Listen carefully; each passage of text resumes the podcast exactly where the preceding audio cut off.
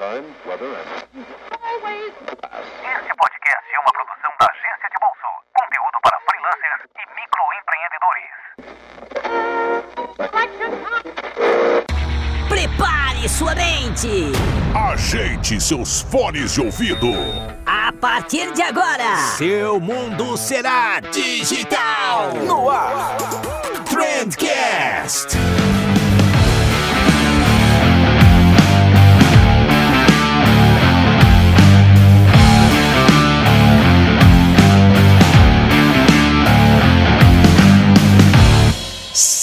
Salve, excelentíssimo ouvinte, seja muito bem-vindo ao melhor podcast sobre comunicação e negócio que você já escutou na sua vida. Eu sou o Vinícius Gambetta, esse daqui é o Trendcast e tudo que é bom a gente faz acompanhado. E hoje eu vim acompanhado do Giovanni. O Giovanni é jornalista e trabalha no marketing do Banco do Brasil, mas olha só, olha só, ele veio aqui falar sobre jornalismo thinking, que é uma metodologia que mistura jornalismo com marketing, com estratégia de inovação, faz tudo uma mistureba ali e sai um negócio muito legal. Tenho certeza que vocês vão curtir, porque eu curti pra caramba e, e vocês gostam de coisas bem parecidas comigo.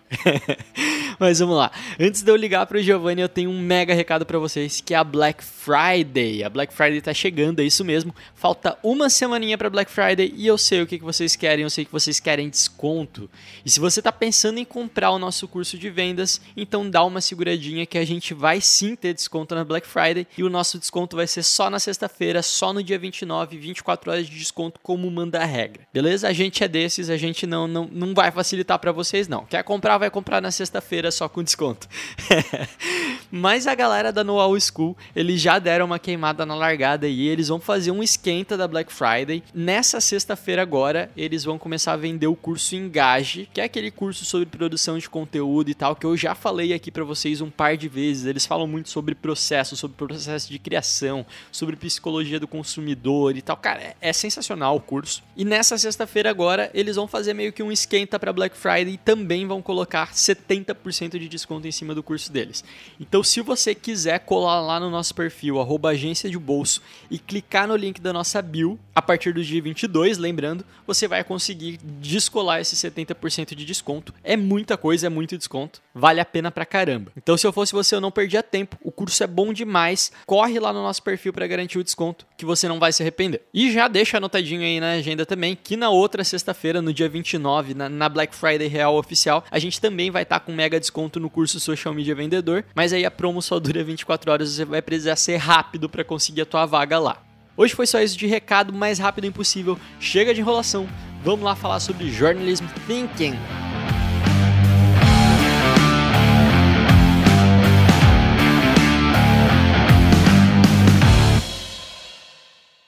Giovanni Nobili, seja muito bem-vindo ao Trendcast, cara. Fica à vontade aí. Eu sei que já é ouvinte do podcast, então tu sabe que pode tirar os teus sapatos, pode se sentir em casa, pode abrir a porta da geladeira. Quem manda aqui é você, cara. Seja bem-vindo aí, mano.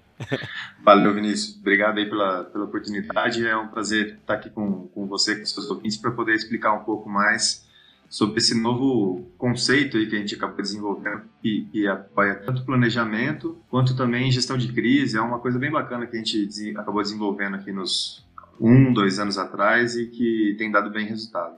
Pois é, cara, e a gente tava falando um pouco aqui antes em, em, off, e eu até te disse que eu acho que eu vou ficar muito de orelha nesse episódio, né? Porque realmente era um termo que eu nunca tinha ouvido e tal. O jornalismo, né? O jornalism thinking, não só o jornalism thinking, como o jornalismo como um todo, é um negócio que eu considero é, bem longe da minha realidade, é uma área que eu não sei absolutamente nada, então acho que vai ser um, um papo bem legal. Mas antes vamos situar a galera aí. Quem é o Giovanni, o que, que o Giovanni faz hoje, qual que é o background background do Giovanni aí. Conta um pouco da tua história, cara. É, eu, eu, tenho uma formação em jornalismo, me formei na Universidade Estadual de Londrina é, e tive alguns trabalhos como freelancer ali na região também. E eu gosto de me apresentar como pai da Clarice. Eu tenho uma filhinha de um ano e três meses. Acho que isso é bem relevante para quem trabalha com, com, qualquer coisa na vida. Tá dormindo agora, inclusive, né? A gente tem que cuidar para não fazer muito barulho para ela não acordar. que tá dormindo agora, mas é muito relevante porque faz parte da vida, né? Então, assim, o que eu quero dizer com isso é que todas as experiências que eu trouxe pessoais e profissionais acaba que de alguma maneira se descarregam um pouco nesse trabalho que foi desenvolvido. Indo para o lado profissional, sou jornalista, atualmente sou gerente de comunicação no Banco do Brasil, um dos, né? A gente tem diversas áreas de comunicação dentro do banco. Eu lido com uma área de comunicação integrada entre a comunicação interna, redes sociais e assessoria de imprensa do banco, redes sociais mais próximas do LinkedIn, eu diria. É, eu já escrevi para jornal no, na região de Londrina e na região do Paraná, também fui colaborador na revista Piauí, e aí a gente trabalha alguns temas aí que passam desde planejamento de comunicação, planinhos de comunicação interna, etc. Gestão de crise, acabou que foi uma, uma fonte muito forte também da minha carreira até aqui, por trabalhar com assessoria de imprensa. Acho que essa, essa experiência de assessoria de imprensa e também do lado de lá do balcão, vamos dizer assim, como repórter, acabou trazendo uma, uma, um acabouço aí, tanto teórico quanto prático, que acaba que ele desembocou numa, no desenvolvimento de uma nova metodologia, sem que no momento a gente soubesse que estava fazendo aquilo. Foi no decorrer do processo que a gente começou a perceber que aquilo poderia estar sendo estruturado Aham. de maneira processual mesmo. Então, eu costumo dizer o seguinte, é, já me adiantando aí antes que você pergunte, porque o, o que, o, o modelo que é mais famoso atualmente é o DT, né, que vem do design. né? Aham, Design Thinking. Esse eu conheço, esse eu sei um pouquinho. Isso, então. Ele é um modelo de pensamento de designer que é aplicado à gestão corporativa, à gestão de inovação, enfim, que repercute para dentro das empresas como uma, uma maneira de olhar para a experiência do usuário, confere? Aham, exatamente. Então, para poder desenvolver determinados produtos e serviços, o olhar do designer é muito útil. Só que isso é uma abordagem um tanto quanto recente, né?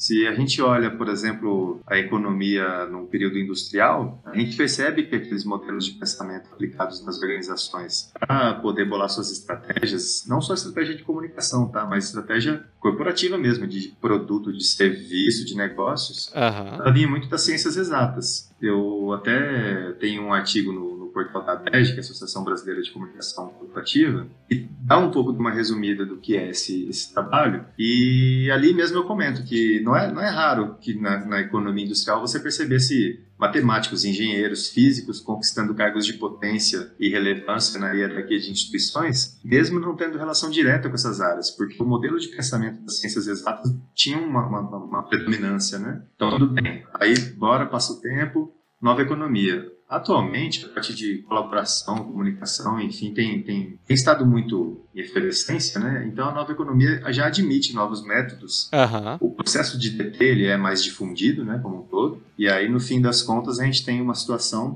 específica em que o trabalho que a gente foi desenvolvendo, a gente foi percebendo alguma semelhança. Falou, opa, esse padrão de pensamento do profissional das ciências humanas que está ganhando espaço, o designer se despontou. Mas a gente está percebendo que o trabalho que a gente estava desenvolvendo, que a gente pode detalhar daqui a pouco, ele também era um pouco disso, era um padrão de pensamento do profissional de jornalismo sendo aplicado ao planejamento corporativo. E isso a gente percebeu que, que, que rendeu bons frutos, né? Legal, cara. E esse foi, foi uma ideia que tu teve dentro do teu trabalho no, no Banco do Brasil. Você começou a, a pensar isso, você começou a ter essa ideia tal, enquanto você estava trabalhando lá ou foi antes? No decorrer do processo é que a coisa foi se construindo, né? Então a gente foi percebendo que a gente tinha um modelo sendo estruturado enquanto a gente estava trabalhando com, com aquele tema. Quando a gente trabalhava de uma maneira um tanto cada área fazia o seu, vamos dizer. Então, assessoria de imprensa fazia assessoria de imprensa, comunicação interna fazia comunicação interna, isso eu estou voltando alguns anos atrás aí. É, a, a gente teve uma pequena reestruturação interna naquele período,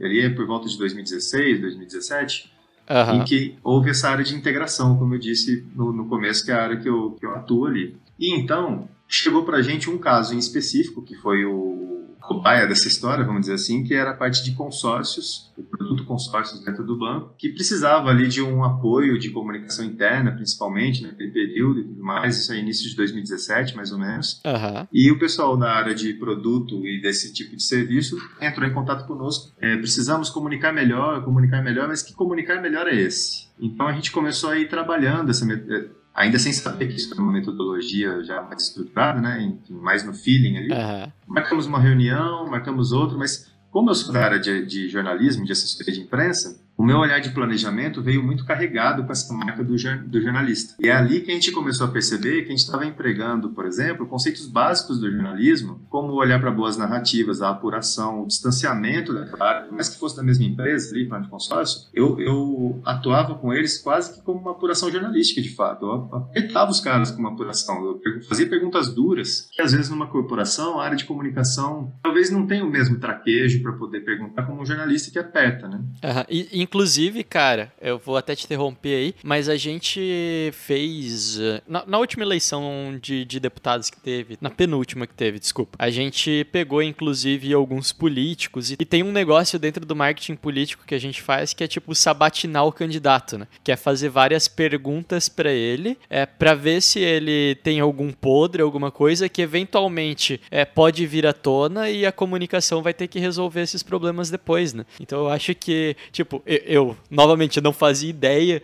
de que precisaria ser um jornalista para isso ou que uma metodologia de jornalismo poderia ajudar, é, mas a gente já tinha essa preocupação de, tipo, fazer perguntas mais duras pro político para saber, pô, não, você não tá envolvido com merda nenhuma, não tem nenhum podre que pode aparecer, não tem nada do tipo que a gente pode se preocupar é, mais lá pra frente. Então acho que Pô, faz total sentido o que você está falando, cara. Isso, e assim, no nosso caso, quando o pessoal da área de produto nos procurou para trocar uma ideia, a gente marcou uma reunião e tudo mais, e aquela reunião, a gente já começou a conduzir aquela reunião como se fosse uma verdadeira coletiva de imprensa, por exemplo, porque era o nosso traquejo de jornalista atuando ali. Aham. Uhum. É, não que a gente não carregasse dentro da corporação, claro, métodos específicos de planejamento, um planejamento é, mais é, tradicional, vamos dizer assim. Mas na hora de aplicar, a gente trouxe essa, essa nossa veia jornalística mais aflorada, né?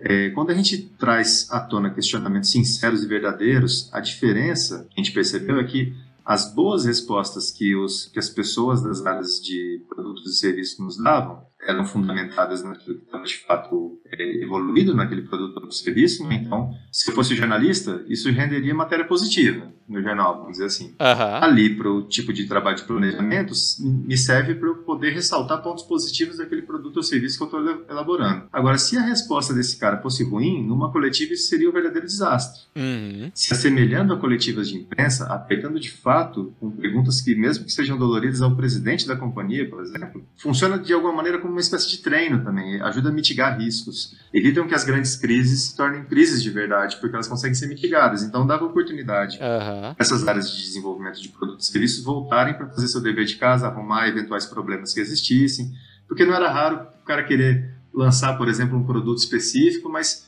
tem uma pontinha solta aqui que talvez precise de um ajuste. Era nesse momento que a gente conseguia apertar e trazer. É, a gente com, com as perguntas certas, você vai meio que desenhando uma análise SWOT ali, né? As forças, fraquezas, oportunidades, ameaças, tudo isso. Acaba que o, o método em si tem seus, seus pares aí de diversas outras frentes, né? Então, se você tem uma análise SWOT, por exemplo, coisas que não, aqui a gente não está inventando a roda, só que é, é, só uma maneira como a gente empresta o olhar do jornalista para poder trazer. Uhum. Então isso traz, inclusive, novas possibilidades para os profissionais de jornalismo atuarem também, por exemplo, em planejamentos corporativos. A gente percebe que o resultado disso aqui é que foi um diferencial interessante. Sensacional. A gente fez isso e isso, isso deu certo. Vamos repetir com outra área que nos procurou? E a gente repetia e começava a dar certo. A gente falou, opa, existe um método aqui. Então foi no decorrer do processo que a gente percebeu que a gente estava tratando uma metodologia de planejamento que poderia ser interessante, entendeu? Ah, que massa, cara. E a gente já vai entrar nos passos exatamente de como aplicar essa metodologia na prática, mas antes disso eu queria que você deixasse claro aí. É, muita gente deve estar escutando agora e deve estar pensando, pô, mas o cara trabalha no, no Banco do Brasil, para eu aplicar isso eu preciso de uma estrutura gigante, eu preciso de, de muitas pessoas na minha equipe. Como é que funciona? Tipo, é um negócio que um, é, é, essa metodologia, esse esse, esse formato de pensamento é um negócio que um freelancer pode aplicar, uma pequena agência, uma pequena empresa, ou não, é necessário um pouco mais de estrutura, um pouco mais de conhecimento, precisa entender da área de jornalismo. Como é que funciona, cara? Qual que é o background que a pessoa tem que ter? Não precisa entender de jornalismo, no entanto, é Conhecer um pouco é óbvio que ajuda, se for na formação mais ainda, e se a pessoa for um jornalista para atuar com isso, eu acho que tem um campo de atuação no mercado que pode se discutir a partir desse tipo de, de possibilidade. Então não é necessário, mas se tiver, é óbvio que é bem-vindo. Uhum. Sobre estrutura, eu acho que é uma questão muito de compartimentalização e de colaboração depois para ir atuando de uma maneira que a inovação surja, né? Então, por exemplo, no banco a gente tem diversas áreas, diversas áreas dentro da comunicação, uma estrutura robusta para poder atuar. É claro que isso nos ajuda. Mas uma pequena empresa consegue aplicar isso aqui com uma única pessoa tranquilamente, no sentido de que, sendo uma metodologia a ser aplicada, tem passos. Se a pessoa seguir determinados passos, ela consegue ir se orientando. E aí são alguns passos que a gente desenhou que eu acho que essa, essa simplificação do processo, traduzindo em pequenos pontos, é que ajuda, por exemplo, o pequeno empresário ou freelancer a poder atuar com essa metodologia para poder aplicar no seu dia a dia. Acho que tem um espaço muito grande para isso, sim. Legal, cara. Agora vamos de fato tentar entrar aí numa seara mais, prática do negócio. É, beleza, eu tô escutando esse podcast, curtiu o que o Giovanni falou sobre jornalismo thinking. Qual que é a primeira coisa que eu tenho que, que preparar? Qual que é a primeira coisa que eu tenho que saber? Eu tenho que pegar o cliente, eu tenho que chamar o cliente para uma reunião para falar sobre alguma coisa. Qual que é o primeiro passo aí que a gente dá é, para executar essa metodologia? O primeiro passo acaba que ele é uma, populando aqui etapas daquela coisa de conheço o cliente, sei quem que ele é e tudo mais. Uhum. E aqui a gente já está aplicando de fato. Então vamos lá. O olhar, por exemplo, para boas narrativas, o olhar curioso, é um ponto que acho que, que, que é bem ressaltado aqui como um pontapé inicial. Porque às vezes o, o, o cliente chega para a gente já com aquilo que ele quer na mão, né? Eu quero um post assim, assado, não sei o que, talvez nem te abre muito espaço para você mostrar para ele quais as necessidades que ele tem. Uhum. Então é interessante que ele, que ele traga primeiro os problemas que ele busca resolver, para aí sim você chegar com as soluções. E mais do que os problemas, os problemas, os objetivos que ele tem, objetivo negocial, objetivo de comunicação, enfim, para aí você conseguir desenhar. Acho que não é raro muito no ambiente de freelancer ou de, de pequenas empresas a pessoa chegar e falar, não, eu quero quatro posts por mês. Mas será que é post que o cara quer? Às vezes nem é post que o cara quer. Uhum. Então, o, o, um olhar mais aberto, curioso aquilo que possa vir, eu acho que isso é interessante. E, e ter uma confiança entre cliente e, e esse profissional que está aplicando essa metodologia, ela é,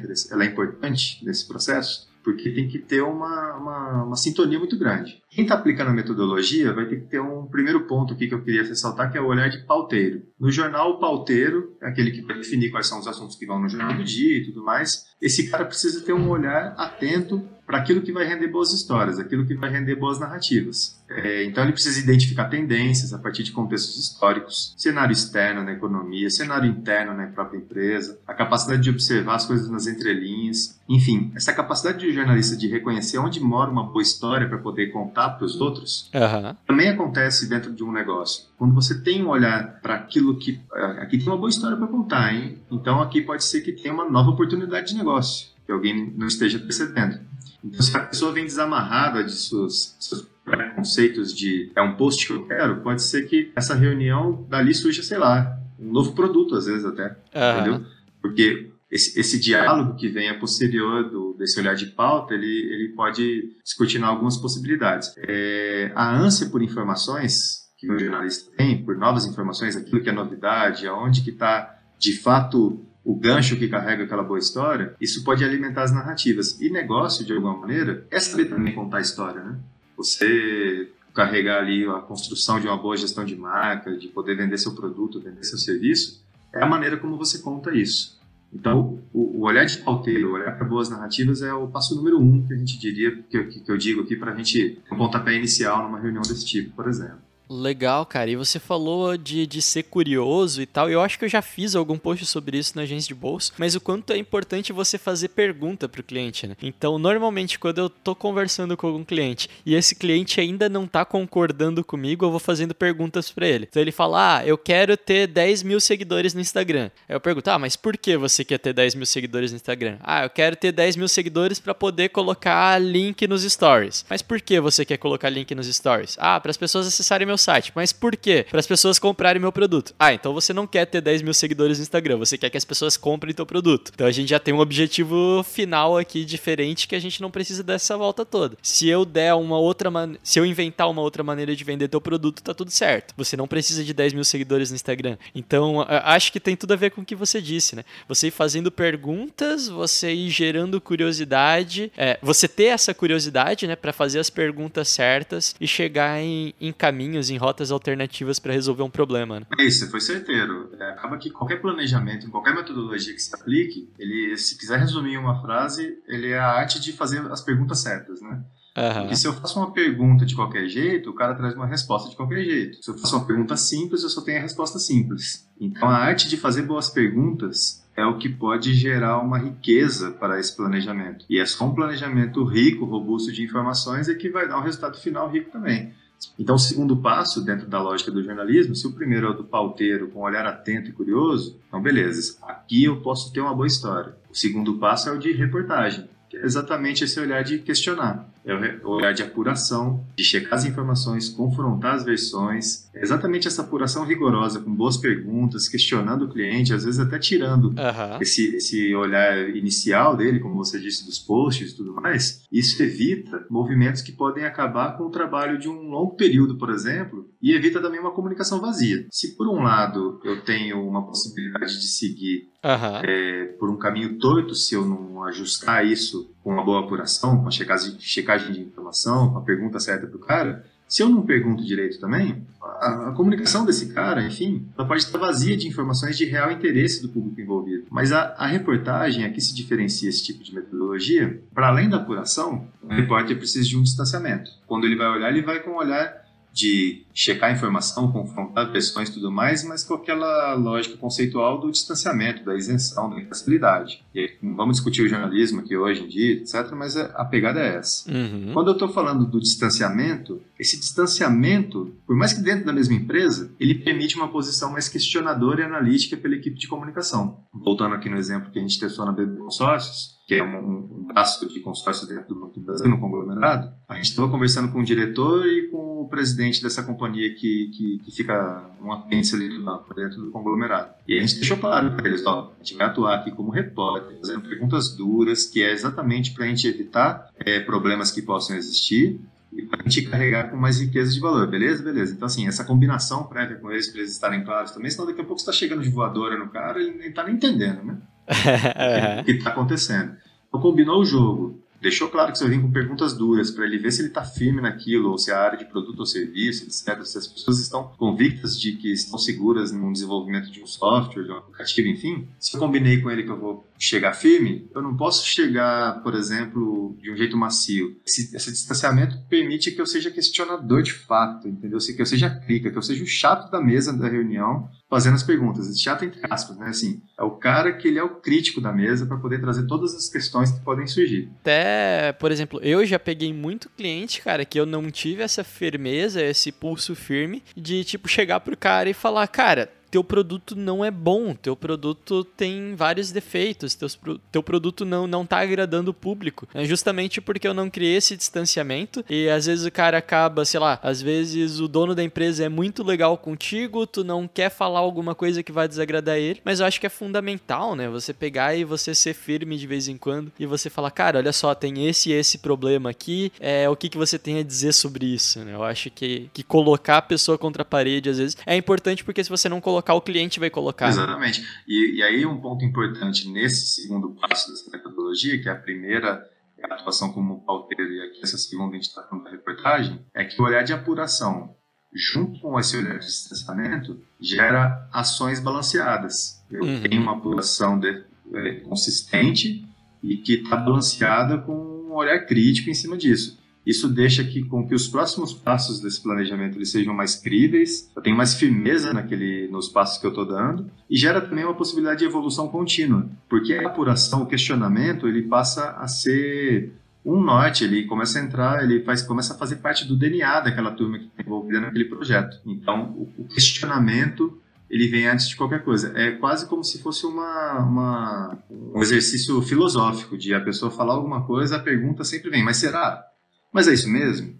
Porque Aham. isso gera uma evolução contínua. Eu estou sempre questionando aquilo que eu estou fazendo. É um questionamento que nos leva não a paralisar, é um será que nos leva a evoluir. Né? Então, esse pedaço da, da- tem um pouco esse olhar da apuração e distanciamento gerando ações balanceadas para uma evolução contínua, se isso fosse um resumo desse ponto, vamos dizer assim. Perfeito, cara. Pô, muito legal, muito, muito interessante. Mas olha lá, toca, toca, toca o barco aí.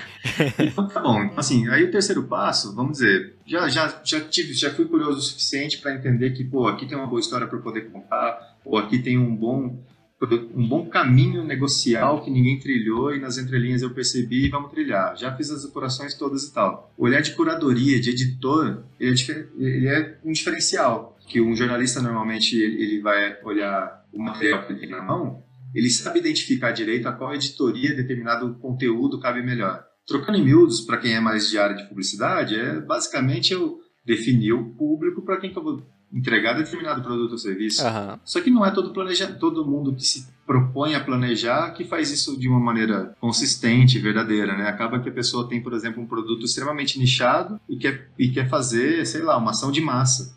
Atirar para tudo quanto é lado.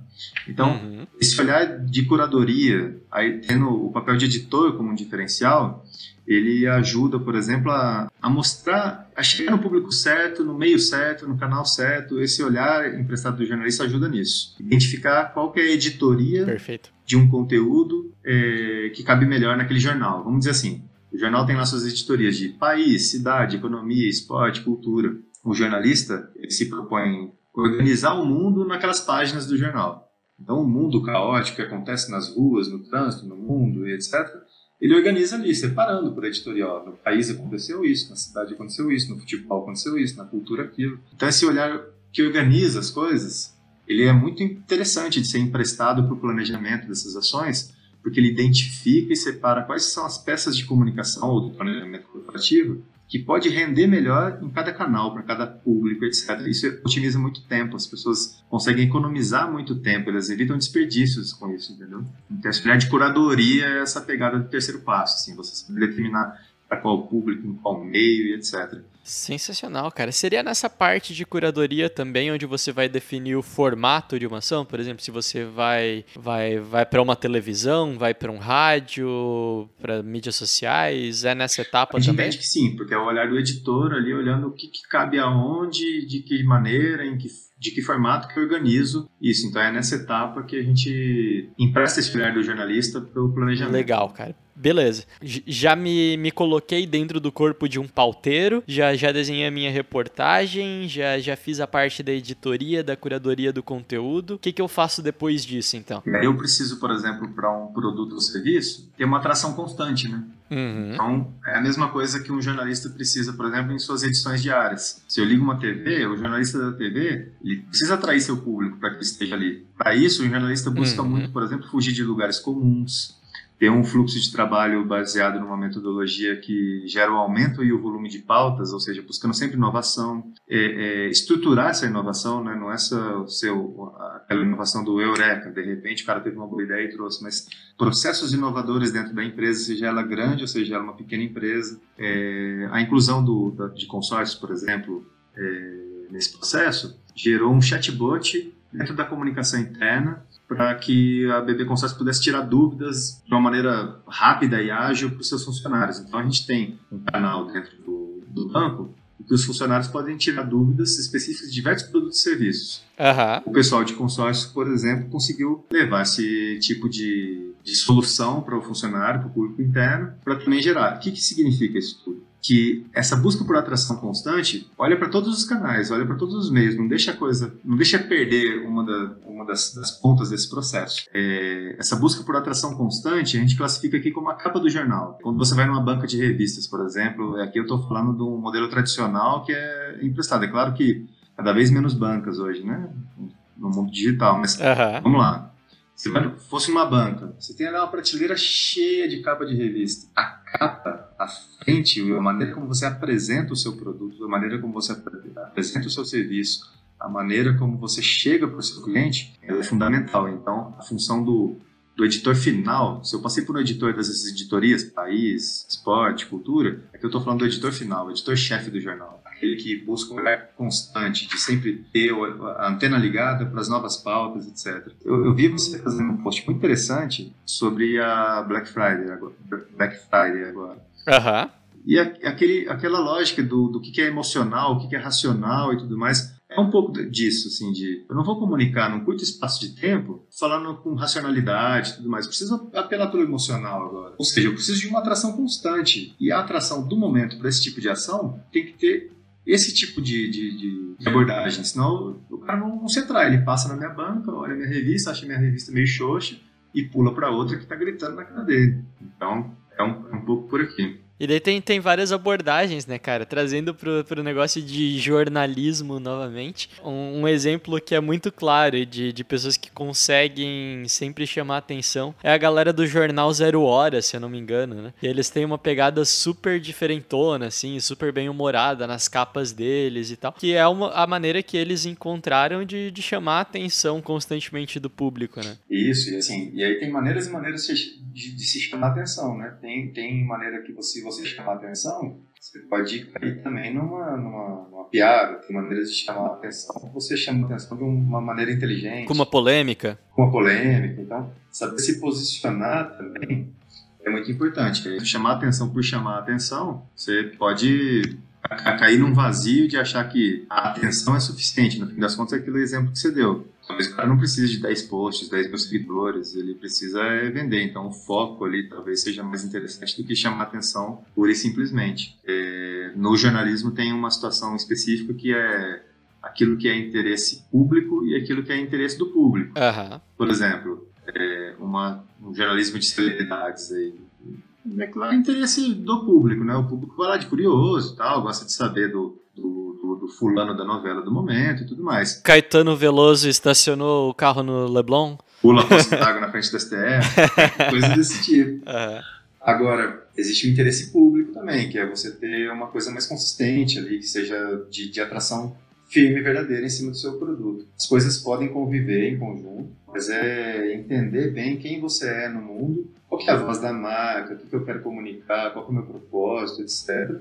Isso ajuda muito a, a, não, a não errar o rumo na hora de, dessa busca por atração constante. Uma coisa interessante que gerou na, na, nesse trabalho que a gente foi fazendo é porque esses questionamentos eles trazem narrativas. E as narrativas carregam um pouco desse olhar storytelling também. E aí, narrativa, uma conversa puxa a outra, uma pessoa lembra de uma coisa, uhum. outra pessoa fala, ah, eu tenho aqui um documento que uma vez eu pesquisei e tudo mais isso vai aflorando histórias que, dentro de um planejamento mais raso, talvez você nem chegasse. Esse caso específico, a gente descobriu, é, contando um caso específico aqui da empresa, tá?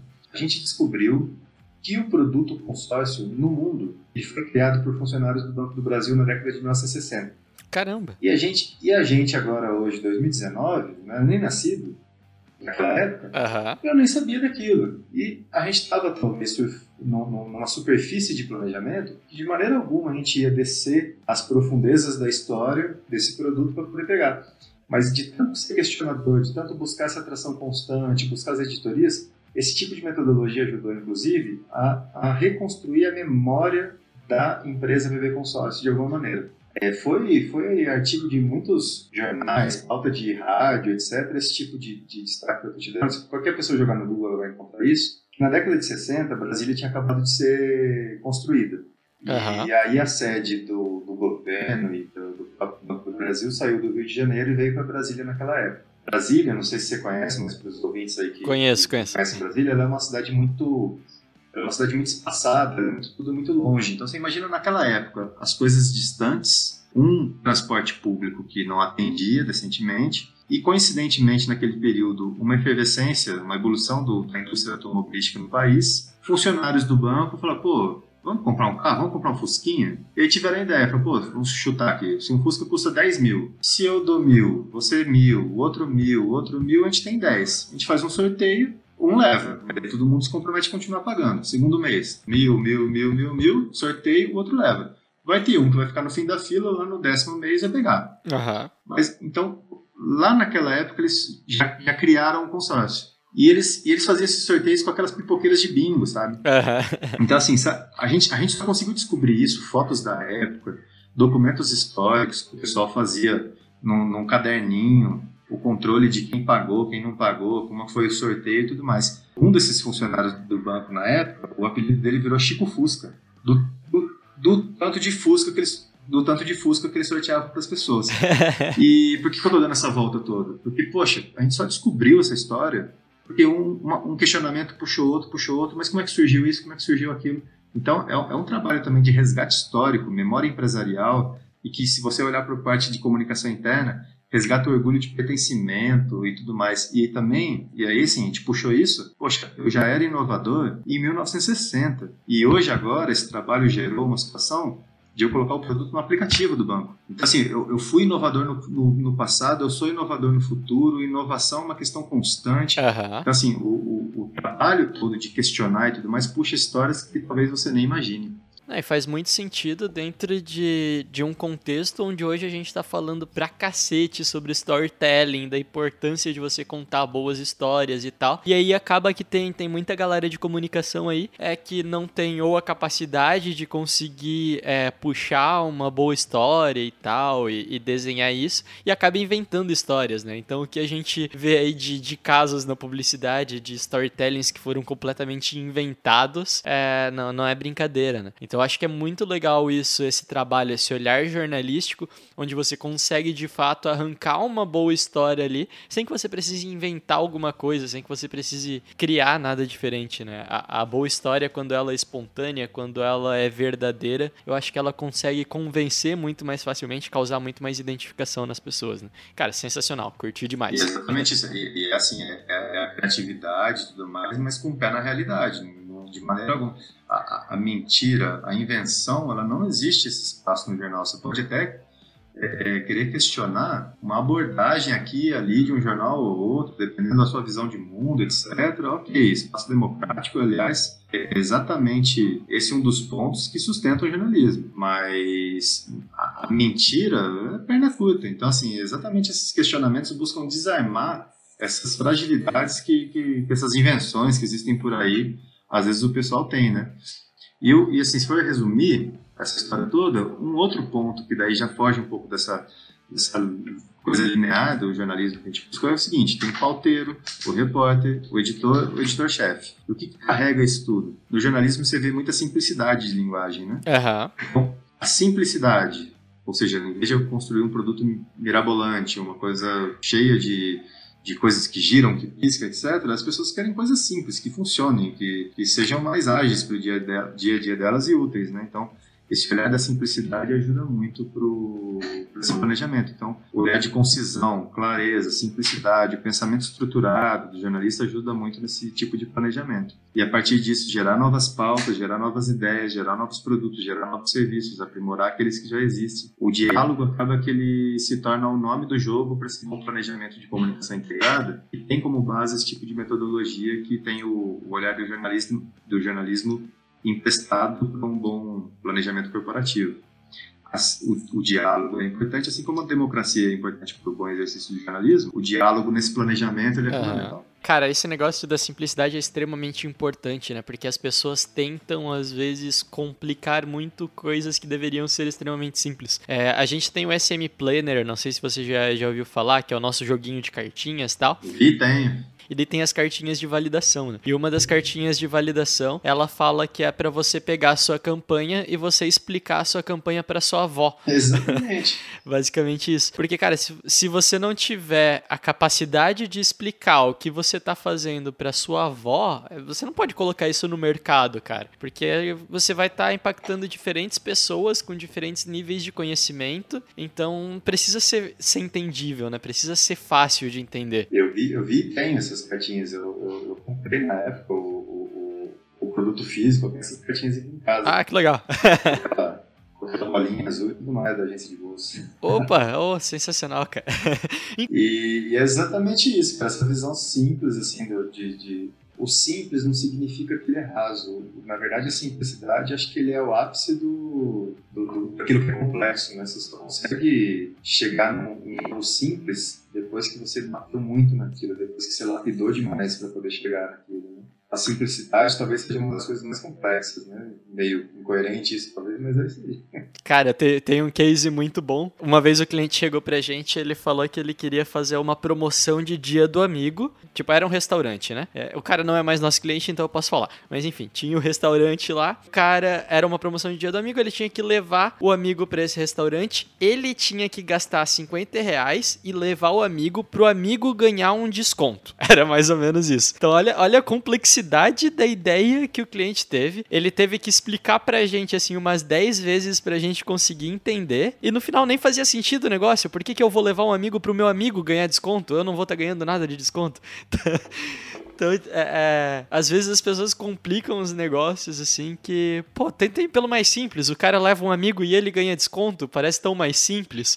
Você tem que fazer um curso de mestrado para entender a promoção, né? Exatamente, pô, ele teve que desenhar pra gente, assim, colocar num papel, explicar três vezes as regras e não sei o quê. Pô, cara, não seria. V vamos tentar ir pelo caminho da, da parcimônia, assim, uma navalha de Ocã, deixar simples esse negócio.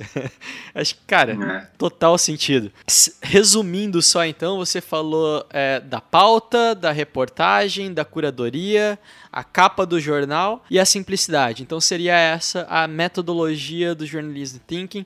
Com, com isso a pessoa ela consegue começar a pensar as campanhas, começar a pensar até o próprio modelo de negócio dentro de uma visão jornalística. Seria isso? Conseguir entender mais ou menos o, o que a gente conversou aqui? É isso, sem esquecer de uma coisa que é fundamental para qualquer jornalista que chama prazo, deadline. Olha só, rapaz. Para qualquer empresa hoje, pequena, grande, média, um freelancer, qualquer que seja, o entendimento de um bom timing para um produto, para um serviço ou para exatamente um planejamento de comunicação e para a rua no momento certo é fundamental, porque acho que hoje, mais que nunca, não tem espaço para perder tempo, né? Uhum. E muito menos para errar tempo, né? Se você às vezes você nem perde tempo, mas se você erra o tempo certo, você pode desperdiçar dinheiro em mídia, por exemplo, se sua ação de publicidade. Se você erra o tempo, você pode chegar com uma ação promocional depois que sua concorrência já veio. Então, ajustes de timing, de deadline, assim, ele é, ele é extremamente importante. Não adianta nada hoje no jornalismo, por exemplo, eu chegar no jornal de amanhã no almoço e falar que o time A ganhou do time B e fim.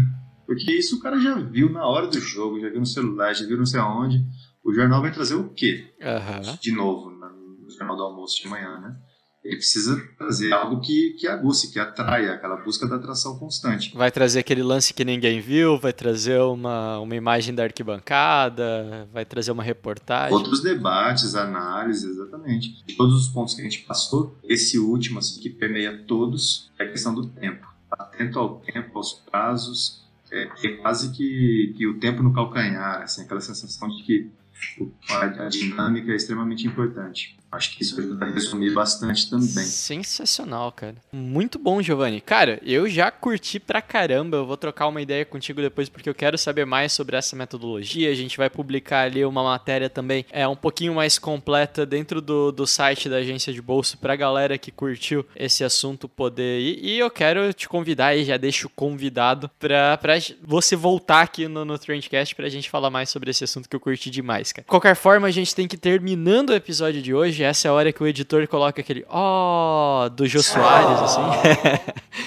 Mas, cara, brigadão por ter participado, brigadão por ter topado falar sobre esse assunto, que eu acho que é extremamente novo, acho que tem pouquíssimas pessoas pensando dessa maneira, e deve, com certeza, virar uma tendência aí dentro de, de alguns anos, porque, cara, eu achei fenomenal, achei muito bom mesmo. Eu agradeço a oportunidade de poder estar falando um pouco sobre esse tipo de método que a gente desenvolveu e que é interessante que ele que ele ganhe espaços aí pra, com empreendedores, com empresários, porque além de trazer um olhar de inovação para dentro das empresas por conta da metodologia ser de, de aplicação é, simples e tudo mais, mas tem, tem uma, uma grande sacada aqui que ela é... As empresas precisam tomar decisões de uma maneira ágil, né? E esse, esse processo todo ajuda muito nisso além de trazer um, outro aspecto que a gente não abordou aqui, que pode ficar para uma próxima oportunidade, uhum. é a história da gestão de crise, né? Como que isso aqui ajuda a mitigar risco. Eu acho que as pequenas empresas é, precisam se debruçar muito na questão de mitigar risco, de gestão de crise, porque acho que talvez seja um, um, assunto aí que, que tenha muita gente interessada, curiosa em saber. E esse tipo de metodologia que a gente falou hoje ajuda muito nisso. Se tiver a próxima oportunidade aí, pode ser interessante a gente trocar uma ideia sobre isso. Com certeza. Sim, a gente já deixa a galera com, com gostinho aí pro próximo episódio de gestão de crise. Cara, mais uma vez, brigadão por, por ter participado aí. E para você que tá ouvindo esse episódio agora, não se esqueça que tem mais material sobre isso. O episódio não termina aqui, o episódio continua lá no nosso site com um pouquinho mais de conteúdo, um pouquinho mais de aprofundamento em cima desse tema, agenciadebolso.com. E se você quiser escutar a gente mais vezes, não se esqueça que na semana que vem, toda quinta-feira, a gente tem um novo episódio por aqui, beleza? Vou ficando por aqui e a gente se vê no próximo episódio. Até mais, falou! Valeu, Giovanni! Valeu, cara.